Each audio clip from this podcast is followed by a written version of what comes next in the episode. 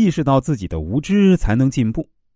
美国贝尔电话电报公司实验室著名科学家、卫星通讯之父约翰·皮尔斯说过：“意识到无知，才能使我们充满活力。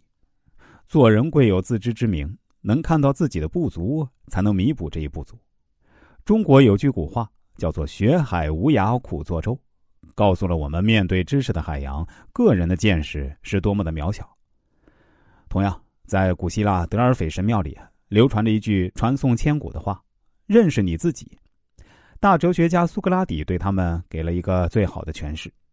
我唯一知道的一件事儿，就是我自己什么也不知道。正是这种谦虚心态，才成就了苏格拉底的深厚哲学思想，责备至今。日本保险业泰斗袁一平在二十七岁才进入日本明治保险公司，开始他的推销生涯。当时他穷得连午餐都吃不起，经常露宿公园。有一天，他向一位老和尚推销保险。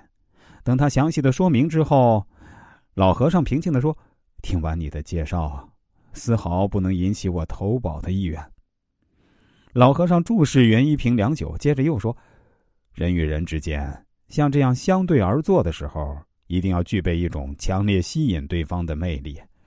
如果你做不到这一点，将来就没什么前途可言。”袁一平哑口无言，冷汗直流。老和尚又说：“年轻人，先努力改造自己吧。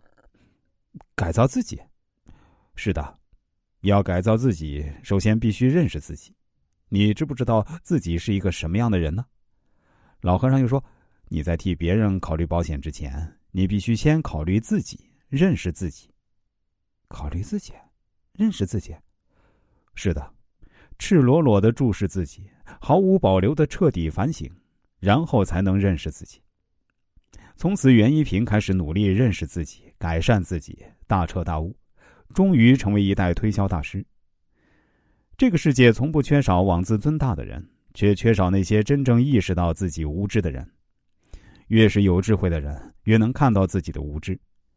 天下最大的智慧，就是能意识到自己的无知，意识到自己的无知。并没有什么好丢脸的，反而是促进自己弥补无知的前提。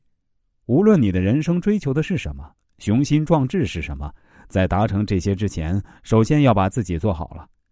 换句话说，只有先把自己做好了，才能达成你的人生追求雄心壮志。《道德经》中说：“知人者智，自知者明。”说的就是这个道理。人要懂得看清自己，人贵有自知之明。那些有所作为的人，大多是有自知之明的。